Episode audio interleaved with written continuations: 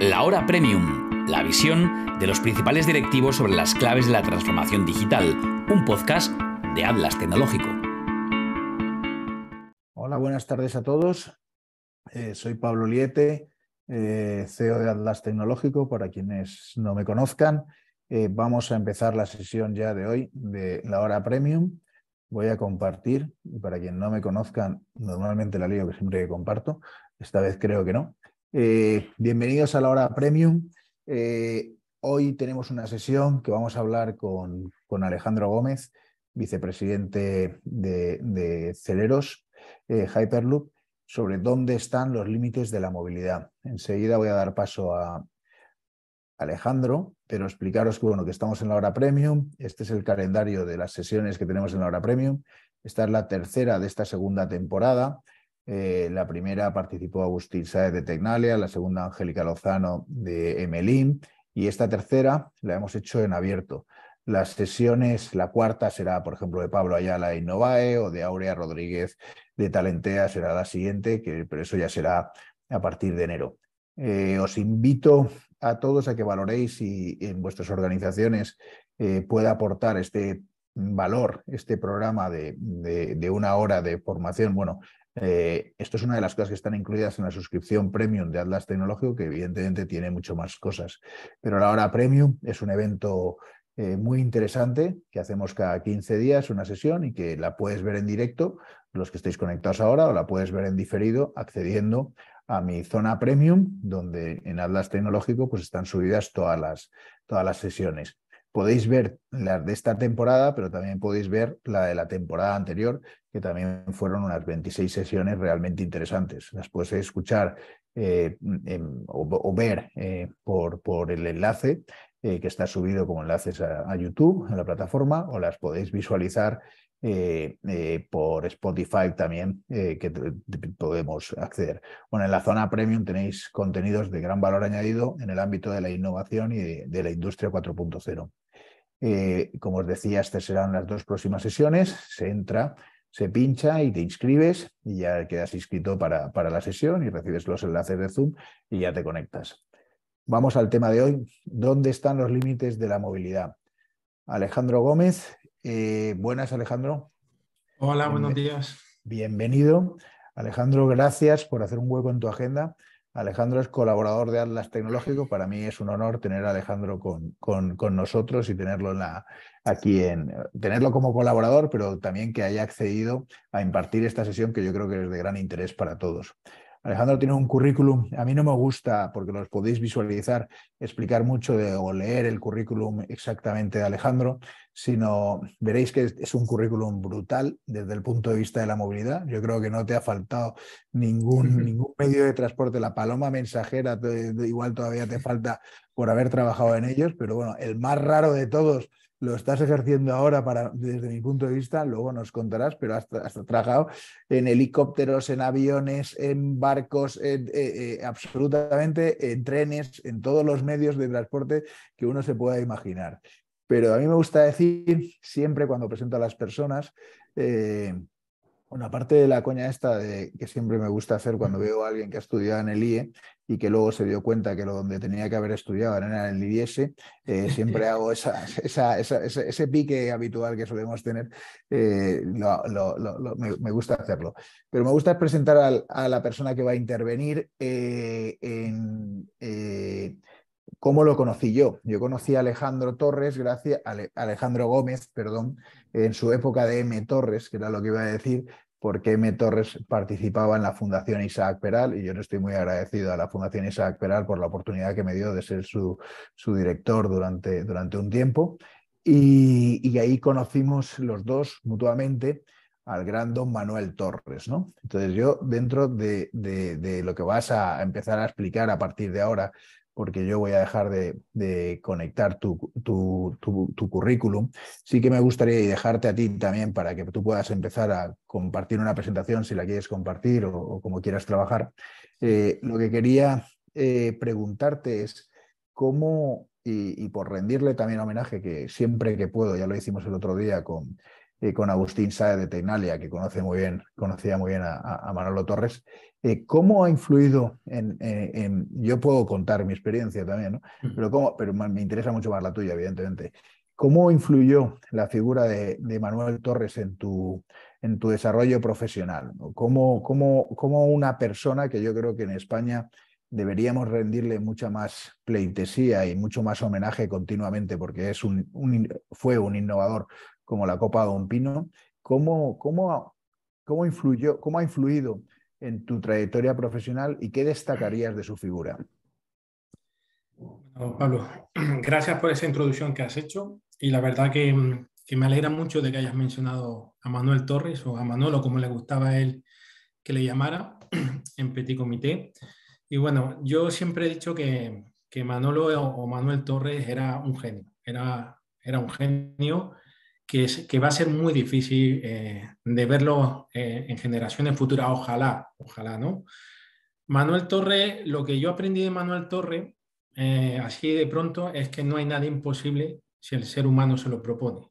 Para él, la palabra imposible estaba prohibida. Cuando teníamos reuniones con los equipos técnicos, que llegaba cualquier técnico y decía, pero Manuel, eso no es posible, o señor presidente, esto no es posible.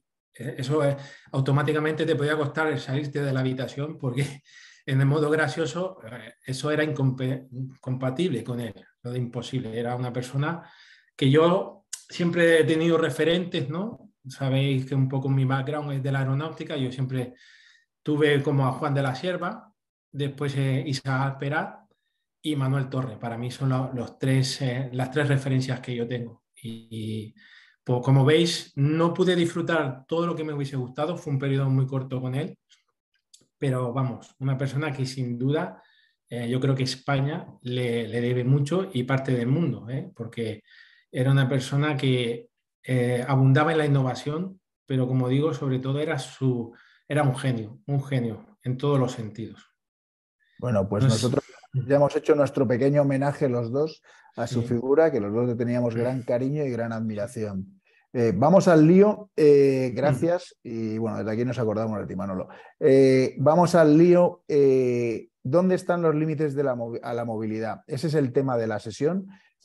lo que yo he pedido, porque creo que va a ser mucho más interesante, es que tú, aprovechando explicar un poco lo que ha sido tu trayectoria profesional, que tú mismo expliques eh, cómo has ido viendo avanzar ese, ese, esa, eh, eh, esa, experiencia tuya con el mundo del transporte, por decirlo de alguna manera, con el mundo de la movilidad, y luego ya entramos un poco, quizás, porque habrá mucha gente que nos, nos va a interesar, eh, le va a interesar, evidentemente, eh, esto que es de Celeror Hyperloop. Eh, tanto la compañía es realmente interesante como el proyecto Hyperloop es muy interesante.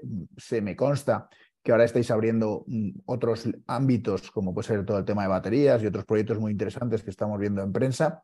que nos cuentes toda esa parte y luego ya vamos a, otra vez al tema de los límites de la movilidad. Yo eh, te voy a, me voy a apagar la cámara, pero en, el mm. momento en el que vea que, vamos avanzando, me vuelvo a conectar, ¿vale? Y gracias por todo. Vamos a llegar. Perfecto, Pablo, gracias. Bueno, pues como, como bien ha dicho Pablo, eh, mi trayectoria eh, comienza muy tempranamente en el mundo de la aviación. yo empiezo en el Ejército del Aire con 17 años, donde paso unos años y, y logro formarme como mecánico de mantenimiento de aeronaves. Y lo primero que me atrae de, esa época fue cuando yo empecé a ver desde los Mirage a los F-18 eh, o los Super Pumas, fue un poquito la tecnología, o sea, toda la electrónica que se veía detrás eh, de esas máquinas voladoras, por llamarla de, alguna manera, ¿no?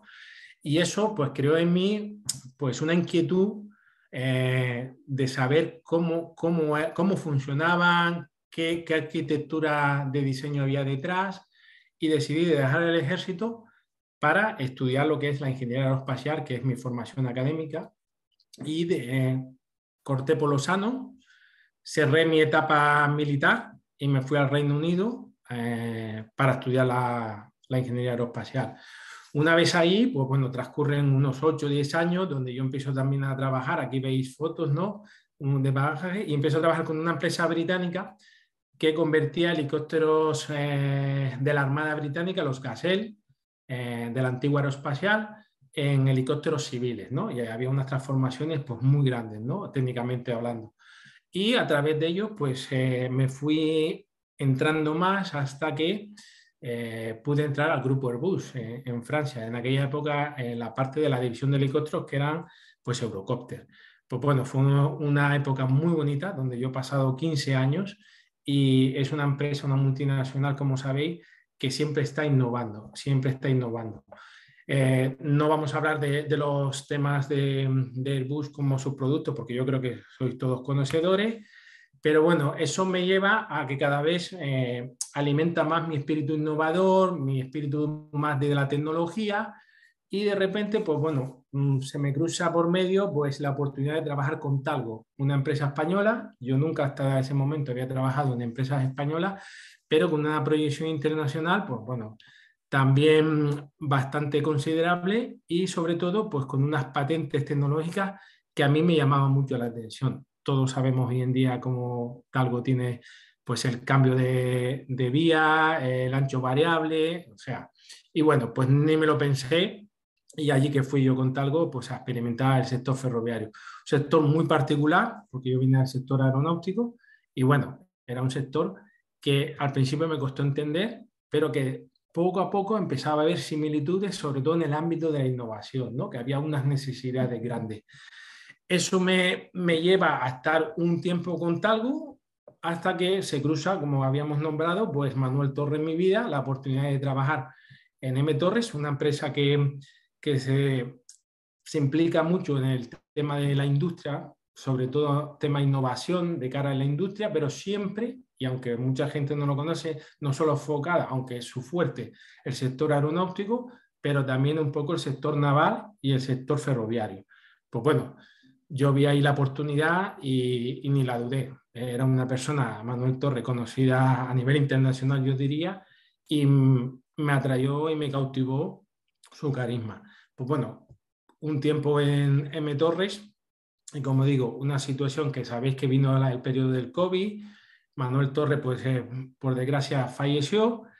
Y entonces cuando, eh, de alguna manera, ese capítulo, digamos, o, esa ansia de innovar eh, me lleva a Celeros. Y Celeros para mí, pues fue otro shock, ¿no? Porque de repente no era un tren, no era un avión, era una mezcla de ambas cosas. Y claro, hablando con ellos, pues cada día me fue cautivando más hasta que he acabado, pues principalmente siendo el, vicepresidente de Desarrollo de Negocios para moderar ese negocio futuro de, Celeros. ¿no? Y, bueno, pues continuando con esa trayectoria ya en Celeros, ¿qué os puedo contar de Celeros? Esta fue una imagen que yo vi en Celeros por primera vez y me impactó, pero sorprendentemente. Es de 1799 en Londres, donde ya el ser humano pues como veis, ya preveía una especie de hiperloop, preveía unos objetos voladores, los podemos llamar hoy en día aviones, los podremos llamar drones, incluso había, pues por la esquinita de abajo podéis ver eh, un autogiro, y bueno, es una idea donde yo creo que, que liga muy bien. El ser humano tiene una, una parte de creatividad y un fondo tecnológico muy fuerte, pero que a veces pues hay unos límites que hacen que, que estas tecnologías pues vayan un poquito más rápido o un poquito más lento, dependiendo de los tiempos, ¿no? Y ahí es donde la pongo el primer órdago, ¿no? Que los límites a veces, pues yo creo que los límites de la movilidad o de cualquier ámbito tecnológico los pone el ser humano en sí, ¿no? Eh, recapitulando un poco cómo sale Celeros, la empresa en la que yo trabajo ahora mismo, pues esta idea de Hyperloop eh, se reaviva en, 2013. SpaceX, Hyperloop, la parte americana, pues eh, ya sabes, Elon Musk empieza a hablar de, de, Hyperloop y, bueno, empieza de alguna manera, hay una trayectoria, como veis, empieza a ebullir y empieza a condicionar. Celeros, como veis, nace en el 2016, empieza como una pequeña startup y a medida de que tanto la parte europea, los gobiernos, como digamos el público en general, empieza a ver esa necesidad de un transporte que sea alternativo o complementario a lo que existe hoy en día, pues bueno, esto va creciendo hasta lo que hoy en día eh, conocemos como un sistema futurista de Hyperloop. Eh, y bueno, pues ahí llega Aceleros, que se funda en el 2016, como digo. Actualmente somos, bueno, somos más de 50 y estamos previendo un crecimiento grande hasta principios del año que llegaremos a las 100 personas, pero lo más importante es que una empresa tecnológica joven eh, que no solo diseña y desarrolla conceptos, pero que en un futuro tiene la expectativa de proveer y fabricar soluciones para lo que es la movilidad eléctrica en varios sectores, no solo en la parte del Hyperloop, aunque para nosotros el core es Hyperloop o el Hyperloop, porque creemos que es uno de los sistemas más escalables que tenemos en estos momentos. Eh, como podéis ver también, tenemos inversores tan importantes como Red Eléctrica de España, Altran, CAF, eh, InnoEnergy y aparte pues un ejército que veréis por debajo de colaboraciones donde participa de todos los sectores como Bombardier, Alstom, incluso ITP, Airbus, eh, que nos ayuda mucho en los desarrollos, y, eso nos da una fuerza, digamos, eh, tecnológica bastante considerable. Eh, dicho eso, pues, ¿en qué se basa nuestro Hyperloop? Pues bueno, como decía antes, mitad avión, mitad tren. Eh, tenemos pues una cápsula que realmente lo que hace es estar en suspensión en un tubo que es propulsada por un motor lineal como veis, tiene una turbina y un compresor eh, de mm, aeronáutico y vamos dentro de un tubito eh, con una presurización muy parecida a lo que es la, la versión comercial. Esto tiene una ventaja muy grande eh, y por eso decimos que es escalable, porque nuestro, nuestro diseño lo que hace es que incorpora toda la tecnología dentro de lo que es el vehículo en sí. Eso si lo comparamos con el sector ferroviario, pues como sabéis, la infraestructura es muy costosa por todo el tema de tendido eléctrico, eh, todo el tema de, hacer vías, el coste de mantenimiento y yo, nosotros pensamos y yo personalmente creo que, es muy viable y escalable todo lo que estamos haciendo a día de hoy porque ese es el principio básico que tenemos. ¿no? Eh, Dicho eso, también os doy un poquito ahí unas pinceladas. No solo estamos muy concentrados en el tema de Hyperloop como tal, como sistema, que es nuestra ultimátum, sino que hemos dado cuenta que para que muchas tecnologías que van a ir a un board se puedan desarrollar, tenemos que avanzar en otras tecnologías, como es el tema de la batería, que está muy de moda hoy en día, que tiene otras aplicaciones en este caso eh, Celeros, eh, nos hemos fijado mucho en el tema de supercars, de speedboats, de los superyates, de la aviación, em, digamos, eh, regional propulsada eléctricamente. No nos despistamos tampoco con el tema del hidrógeno, aunque pensamos que es un tema que va a llegar a partir del 2050, más bien por, temas de infraestructura. Pero bueno, como veis, Celeros ya no es Celeros Hyperloop eh, propiamente, sino Celeros, una empresa que está diseñando y creando eh, alternativas a todo lo que es la, la movilidad y principalmente eléctrica ¿no?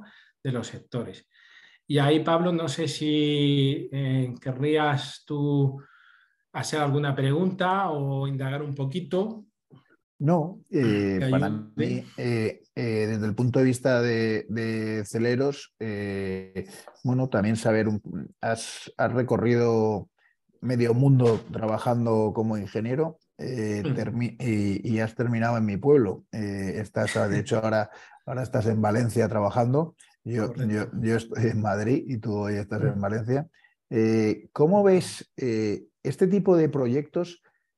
Mm, a mí me parece espectacular. De hecho, como diría mi madre, todavía me parece esto de, brujas, ¿no? que esto se pueda llegar a, producir y que, y que, realmente nosotros viviremos, el, yo creo, vamos, corrígeme si me equivoco, pero si la salud nos acompaña, nosotros disfrutaremos de este medio de transporte, ¿no? igual que hemos disfrutado de otros. ¿no? Entonces, eh, ¿Por qué España, ya no por hacer, por hablar de mi pueblo, ¿eh? de, Valencia, pero hay otras, otras poblaciones, otros, otros entornos donde están siendo realmente innovadores, como Málaga, o también Madrid y Barcelona lo siguen mm. siendo, y otras poblaciones en otros sitios, pero, pero Valencia a mí evidentemente me gusta más porque, porque lo, siento más, más próximo. ¿no? Eh, ¿Crees que en España tenemos capacidad de que este tipo de, ser alguien en este tipo, el desarrollo de este tipo de tecnologías? ¿Y qué crees que, se necesita? O sea, para captar talento como tú, eh, ¿qué necesitamos eh, que ocurra en los territorios para que ese, esos fichajes se puedan producir? Porque evidentemente con el talento local no, tienes suficiente. Necesitas eh, ser un polo de atracción de, personas con una experiencia y con, una, y con, un currículum que no lo vas a encontrar en, el barrio de al lado. ¿Qué crees que tiene que ocurrir?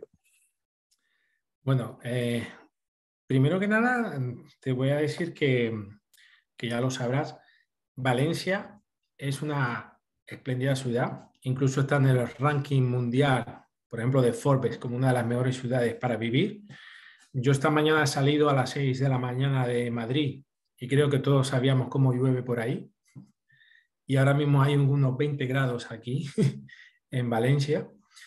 Y eh, la verdad es que yo he notado que hay un movimiento no solo nacional, español, sino internacional, de muchos expertos que están concentrándose en el polo como es Valencia, ¿no? Hablamos de expertos en batería, expertos en propulsión, tecnología, o sea, se está convirtiendo en un sitio bastante atractivo, no solo por la calidad de vida, sino por el, digamos, el tipo o el perfil profesional que se está eh, asentando en esta ciudad, ¿no? Dicho eso también, si hablamos de España, yo creo que Atlas es un claro ejemplo, ¿no? Yo al principio tampoco era tan consciente hasta que hace pues, aproximadamente año y medio empecé a colaborar con Atlas de las capacidades y del talento que hay en España. ¿no? En ese momento yo creo que lo hemos visto muchas veces en los collaborators de Atlas. Hay una cantidad de perfiles que, bueno, si no los queremos llamar genios, vamos a llamarles muy talentosos y con una, una alta capacitación hablo de todos los compañeros de Atlas que hasta el momento yo, yo he conocido. Y lo que hace falta, y respondiendo a tu pregunta, yo creo que España debería de quitarse el complejo, entre comillas, a, nivel, de gubernamental, de gobiernos, de que somos el, el, país del sol o de las vacaciones para, para el resto de Europa y del mundo, y empezar realmente a apostar por estas nuevas generaciones que tienen inquietudes y que son capaces de hacer de estos proyectos que pasen de un papel o de un sketch a la realidad. Como decía Manuel Torre, no es nada imposible, es cuestión del ser humano si lo quiere hacer. Y aquí el rol de los gobiernos es fundamental. Y también otra cosa que yo diría a nivel nacional es que tenemos que empezar a aprender a cooperar entre nosotros. A veces cuando tenemos un proyecto, mm, creemos que lo podemos hacer todos por sí mismos y necesitamos ayuda o necesitamos colaboraciones, ¿no? Entonces, España debería de, vamos a llamar, eh, fomentar un poquito más esa cooperación. Yo creo que Atlas es un, y ahí te brindo donde digamos una flor, ¿no? Que, que, es verdad, yo creo que Atlas es un, es un foro ideal para eso, ¿no? Y estaría bien. Después de, hablan un poco de la suerte, ¿no? De cómo podremos verlo. Bueno, pues yo creo que la suerte hay que perseguirla, ¿no? No hay que esperar a que te llegue. Es como que dice, nunca me toca nada la lotería, pero juegas, pues tienes que, apostar por ella. Y yo creo que ahora mismo tenemos todos los ingredientes y estamos viviendo un momento, todos sabemos la crisis que hay geopolítica, sabemos que el gigante asiático quería dominar un poco Europa, eh, los americanos querían contrarrestar un poquito y hay unos movimientos que yo creo que son favorables para nosotros, ¿no? Y lo, dejo ahí. Vale, bueno, muchas gracias por, el, por los piropos a Atlas. Yo estoy convencido que desde Atlas seremos capaces de aportarle también valor a Celeros y otras muchas compañías grandes como le mm. estamos aportando, porque yo creo que en el ecosistema eh, español hay muchísimo talento, tanto de profesionales como de empresas, y es verdad que, nosotros tenemos la suerte de contar con 250 colaboradores como, como tú, ¿no? Entonces, eh, bueno, vamos, vamos a seguir profundizando en la eh, en tu presentación, ¿no? En esos límites eh, que, nos presenta la movilidad. Sí.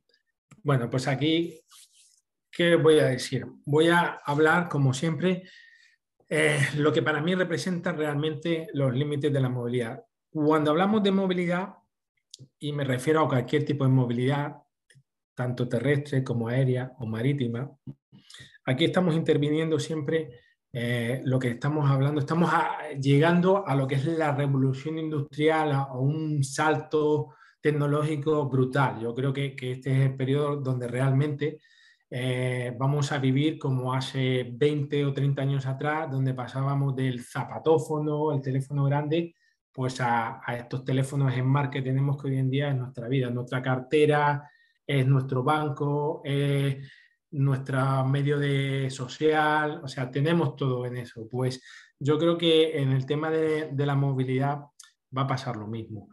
Eh, da igual en qué ecosistema nos movamos, si es en el aeronáutico, en el naval, en el sector ferroviario.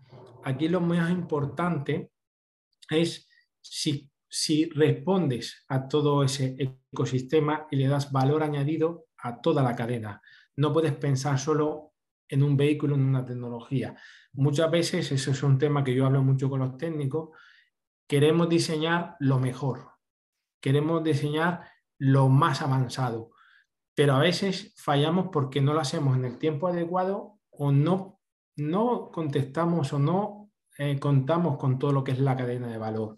Y ese es uno de los primeros límites. Otro salto muy revolucionario va a ser el tema de la inteligencia artificial. Yo creo que la inteligencia artificial va a jugar un papel, bueno, brutal. Ahora mismo habla mucho de los chips, de los nanochips y de la batería, pero yo creo que la inteligencia artificial es una, una parte que va a estar ahí sí o sí, por muchos aspectos, temas de seguridad, temas de fabricación, eh, temas de decisiones eh, coherentes. Y ahí otra vez, el gran límite que yo veo va a ser al tema del ser humano en sí, si estamos capacitados no para delegar en esa inteligencia artificial, sino aprender a colaborar con esa inteligencia artificial. Yo creo que hoy en día hay una barrera de generación, de pensamiento, que todavía el ser humano no está, eh, digamos, capacitado para ponerse en manos de máquinas. Y ese va a ser uno de los impedimentos que va a, a marcar los tiempos de cuánto va a evolucionar no solo la movilidad, la sociedad en general, pero refiriéndonos a la movilidad, va a ser decisivo. Yo siempre hago una broma que yo creo que hay más gente hoy en día pensando en regular cómo se tiene que mover un robot que aquellos que están diseñando y creando robots con capacidad de inteligencia artificial. Yo creo que eso es un hecho y estaréis de acuerdo conmigo. Otro tema bastante importante también es el tema geopolítico, ¿no? A veces eh, la tecnología yo creo que está ahí, estamos preparados para usarla, pero hay intereses ¿no? Eh, donde no se permite entre gobiernos, hay, digamos, por un ejemplo, el tema de la batería es tan necesario para todo lo que es eh, la, la batería eléctrica para el sector de movilidad, pero bueno, sabéis que hay una guerra por las materias primas. Ahora mismo, el otro día leí ahí una noticia donde la legislación Biden está intentando favorecer la instalación de fábricas y de investigación de baterías fuera de lo que es el entorno europeo. Y por otro lado tenemos Asia Pacífico y tenemos a China, donde pues nos han cogido la delantera, ya lo sabemos, y ahora mismo pues se están vendiendo vehículos donde el modelo de negocio realmente es ese cambio de baterías, no el vehículo en sí. Y bueno, toda esa geopolítica que hay alrededor, yo creo que va a ser el factor limitante justo con esa, vamos a llamar, eh, eh, filosofía o o no sé cómo llamarlo realmente, Pablo, pero bueno, tú eh, lo estás entendiendo, el tema de si estamos realmente preparados para, para colaborar con la inteligencia artificial. Realmente. En esto, esto fue un tema que trataste Mm. con, con, Eugenio Mayol en una entrevista que te hizo. De hecho, a partir Mm. de ahí surgió la, eh, estos límites a, a la movilidad, ¿no? Pero Exacto. y, y ahí también eh, el, el humanismo juega, juega un papel importante, ¿no? Porque eh, tendremos que decidir las personas cómo, cómo, queremos, cómo queremos ser reguladas, cómo queremos ser controladas.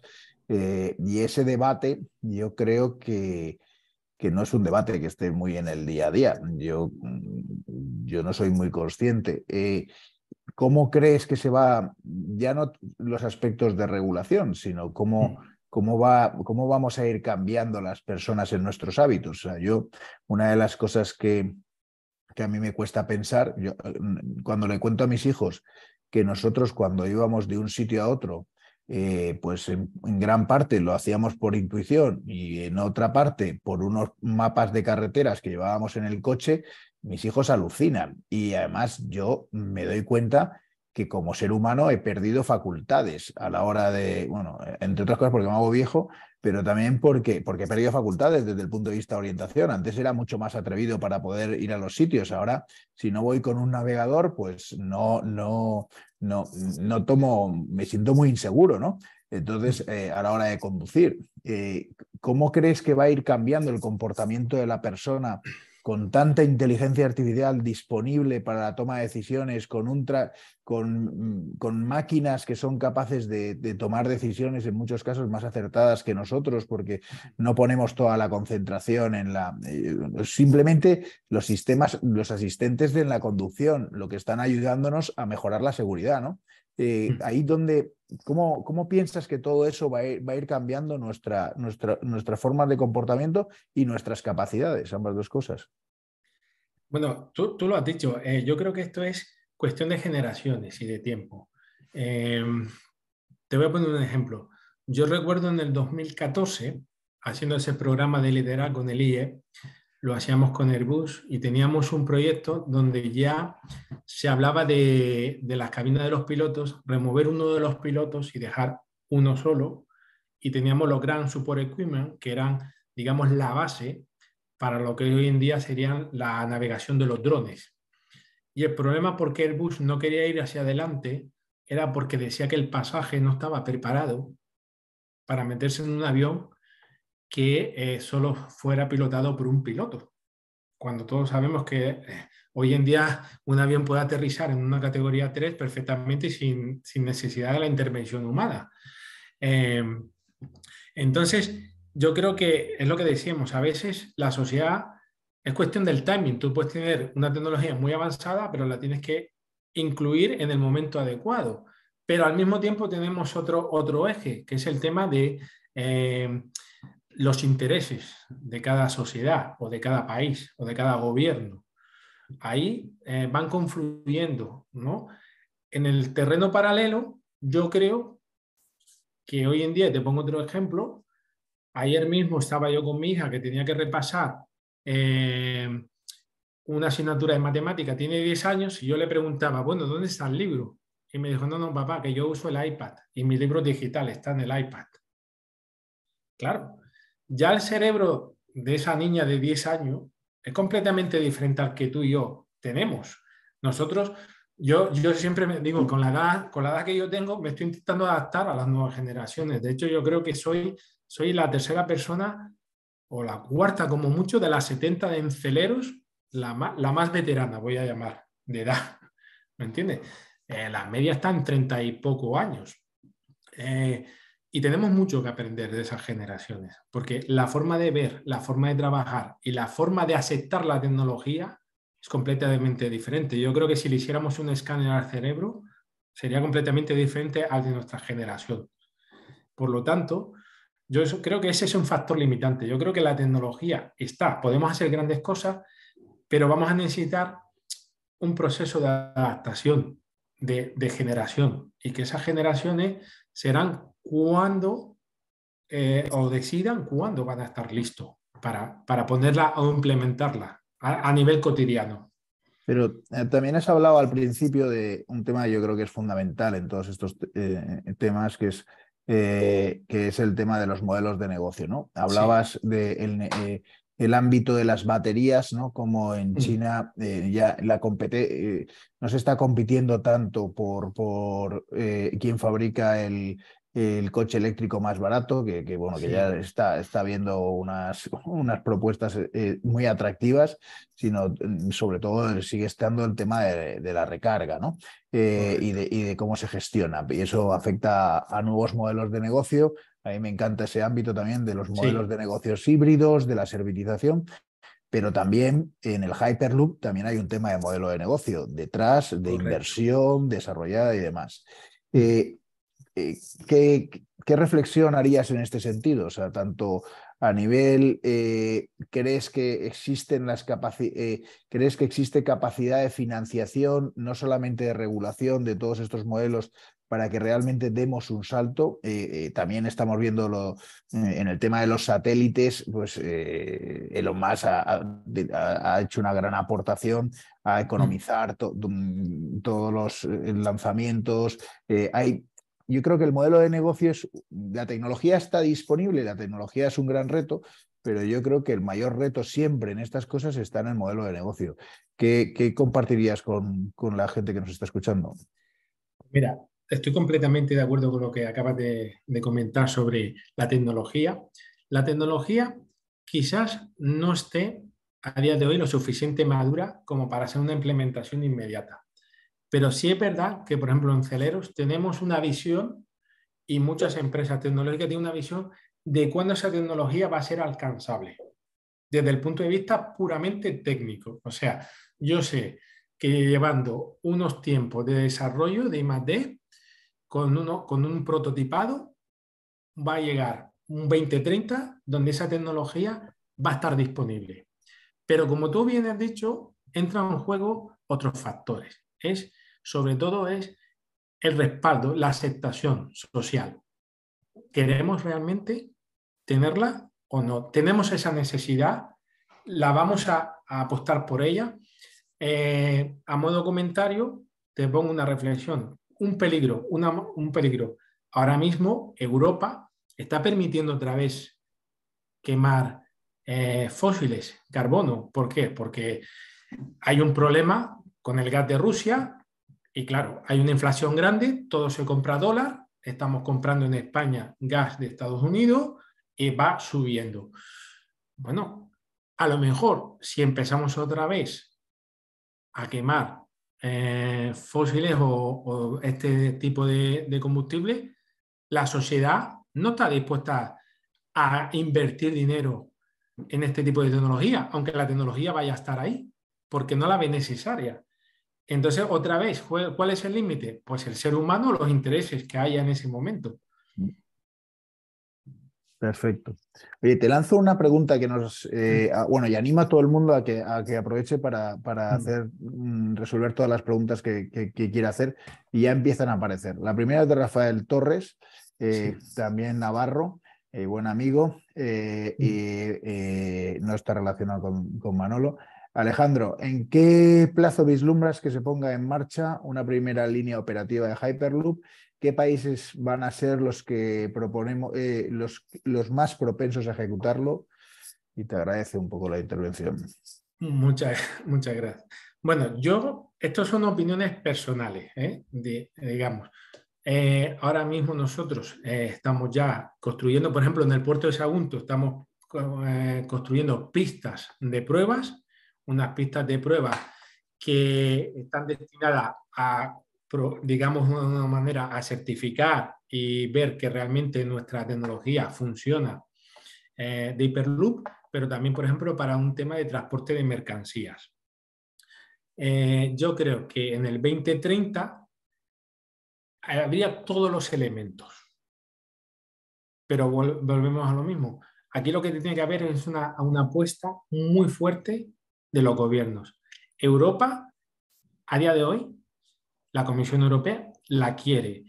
Y, quiero dejar claro que Hyperloop no, va, no viene a reemplazar ningún medio de transporte como el aéreo o digamos el, el, el va a desaparecer porque este Hyperloop. Viene a complementar, que es diferente, a complementar.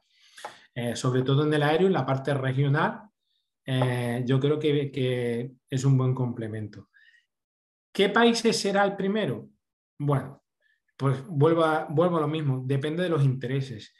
China va muy avanzado, eh, Corea ha empezado con, con, un proyecto que se llama Hypertube, que es la versión coreana, eh, pensando en Asia Pacífico.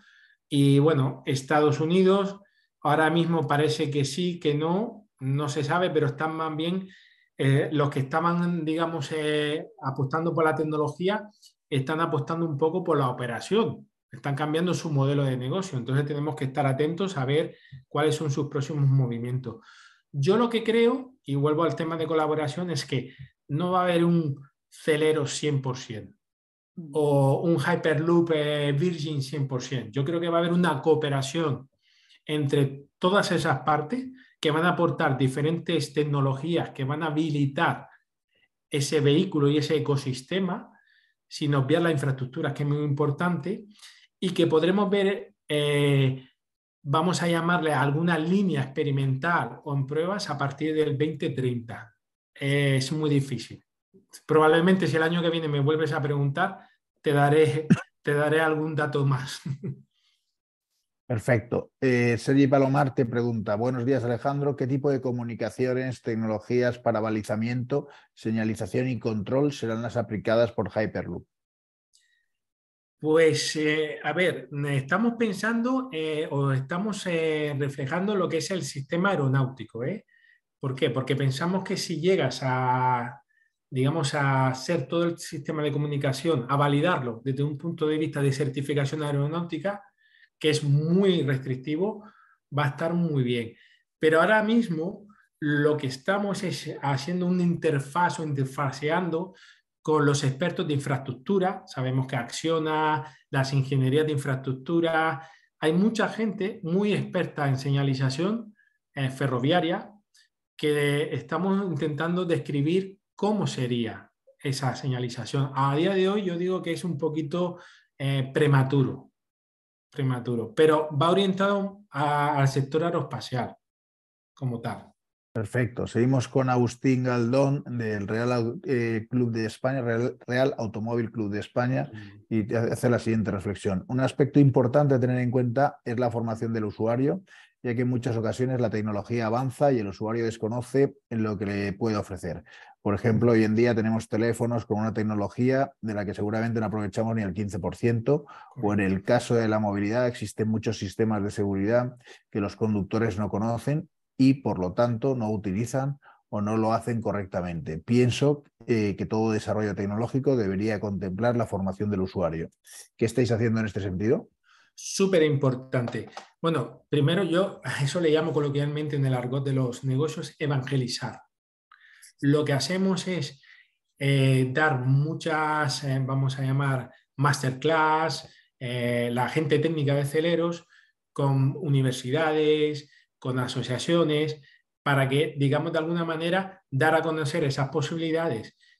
al mismo tiempo, sabéis que a nivel europeo la Comisión se está en estos momentos describiendo cómo tiene que ser todo el tema de apartados, cómo, cómo tiene que ser la arquitectura de un posible Hyperloop.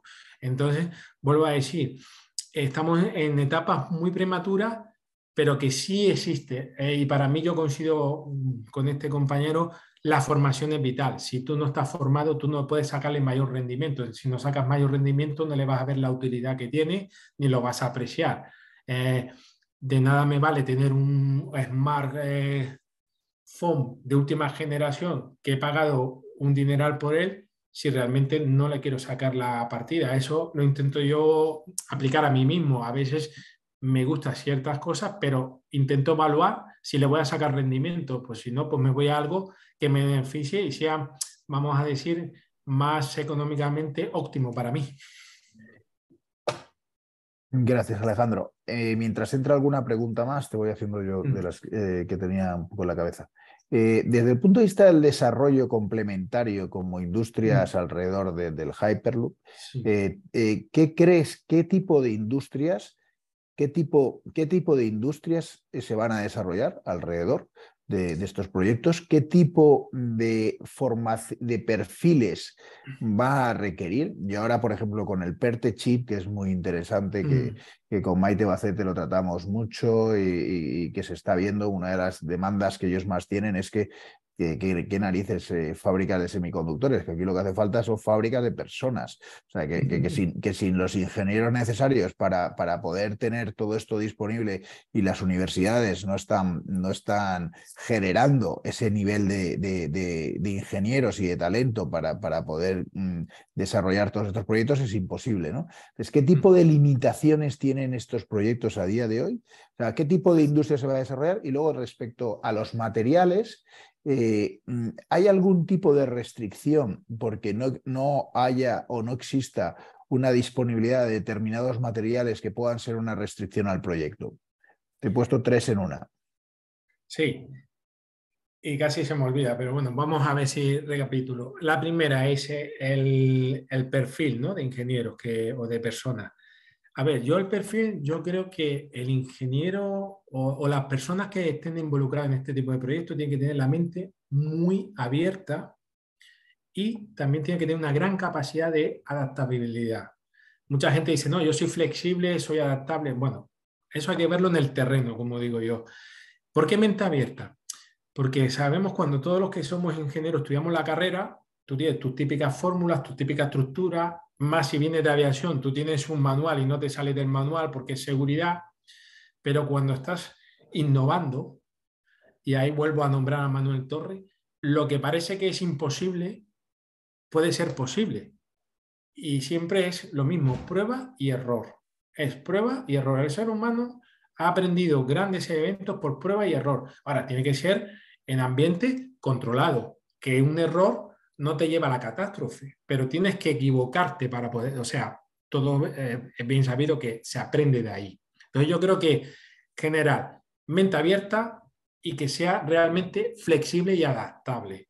Es como tú dices, un proyecto de Hyperloop en España a mí me ha supuesto ir a Valencia, pues es Valencia. Podría haber sido China o, o Alemania. No todo el mundo está dispuesto a coger las maletas sin dudarlo y verlo. Hay muchos impedimentos, muchas cosas que te pueden frenar. Mente abierta, sobre todo. Esa es la del ingeniero.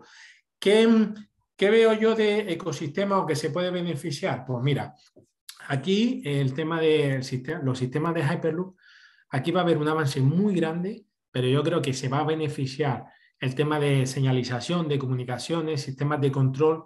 Todo eso ya se está evolucionando en sectores o en ecosistemas como la movilidad urbana, el tipo drones, las smart city. O sea, perfectamente no tienes que empezar de cero, sino tienes que adaptar todo lo que se está generando y ponerlo en el sistema Hyperloop.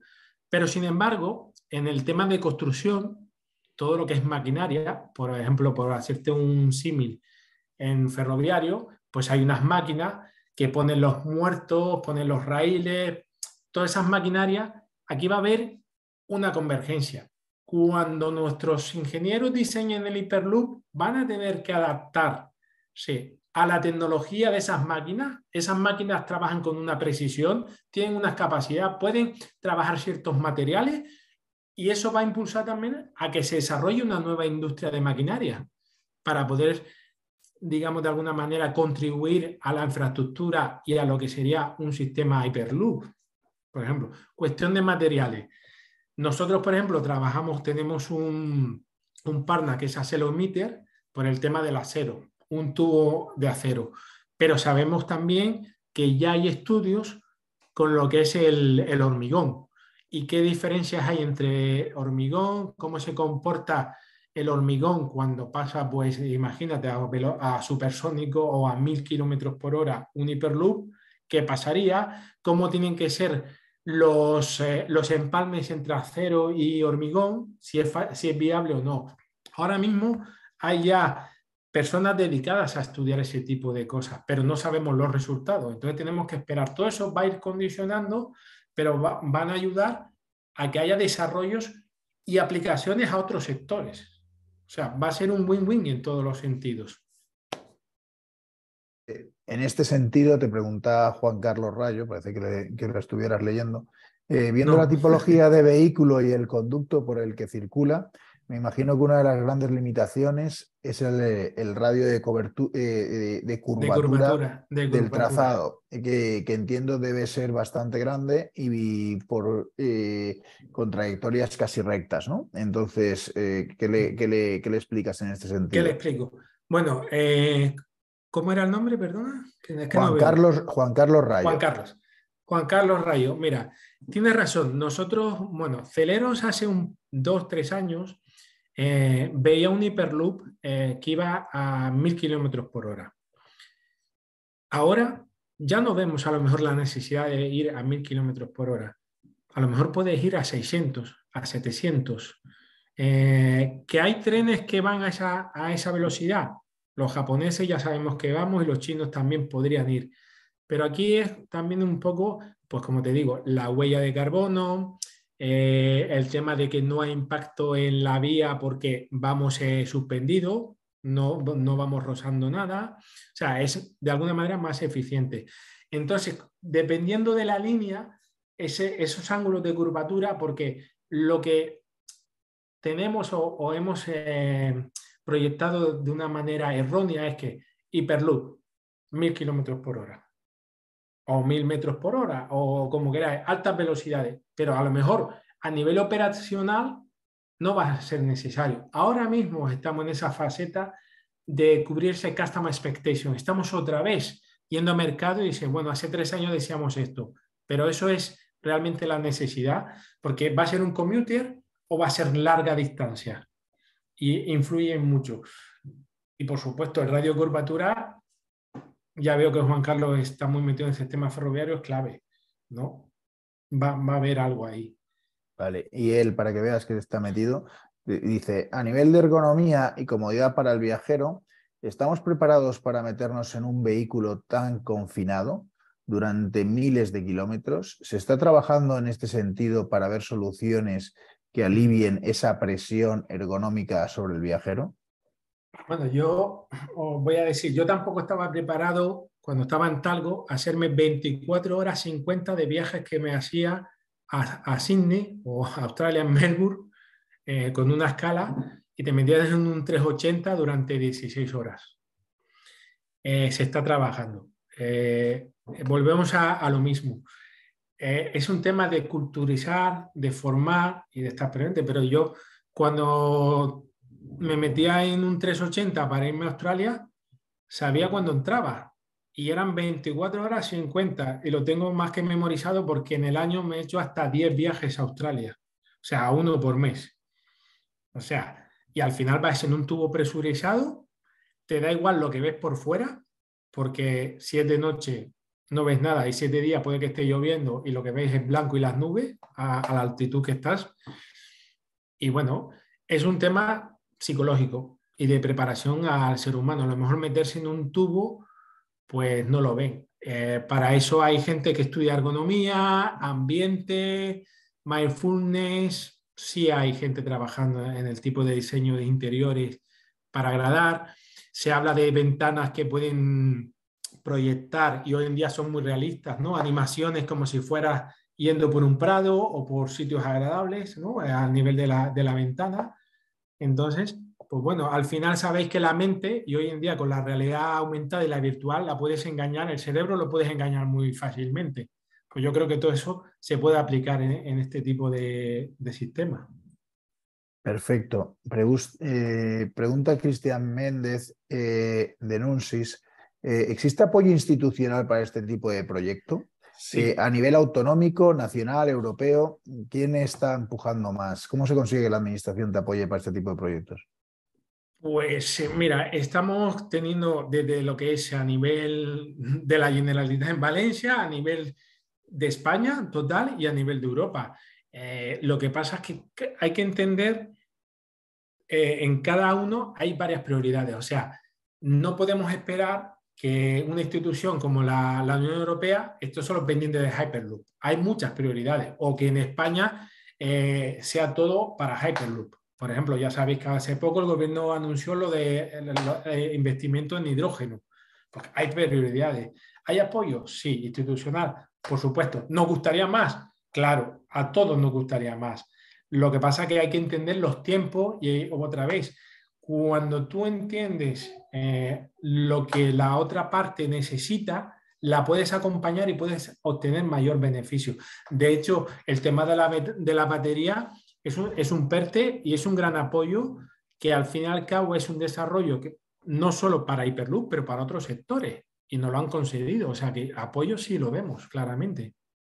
Bueno, eh, Alejandro, nos quedan cinco minutos para las doce. Sé que a las doce tienes que estar en una reunión sí o sí y vamos a acabar a menos un minuto. Eh, y te hago una pregunta, igual que hemos empezado hablando de, don Manuel Torres, acabamos hablando de él. Eh, él tenía una, una, frase, y la conoces evidentemente, no más, más que una frase, un, concepto que era las tecnologías ping-pong. Ping como, él utilizó toda la tecnología y el conocimiento que, adquirió eh, en, el, en, el, sector de, la industria del papel para luego todo el proceso de, cómo se, cómo, cómo se la composición de las alas y todo el tema de, mm, en general, de fibra de vidrio, fibra de carbono y demás, que, que luego eh, fue espectacular la maquinaria, las maquinarias que diseñó M. Torres, ¿no? O que ha diseñado M. Torres en este ámbito. Con su fibra de carbono específica. Exacto, eh, exacto. Entonces, de lo que tú estás viendo de, de, la tecnología que hay detrás de Hyperloop, eh, ¿qué otros sectores se pueden beneficiar de ese avance tecnológico que se está produciendo en, en, el ámbito Hyperloop?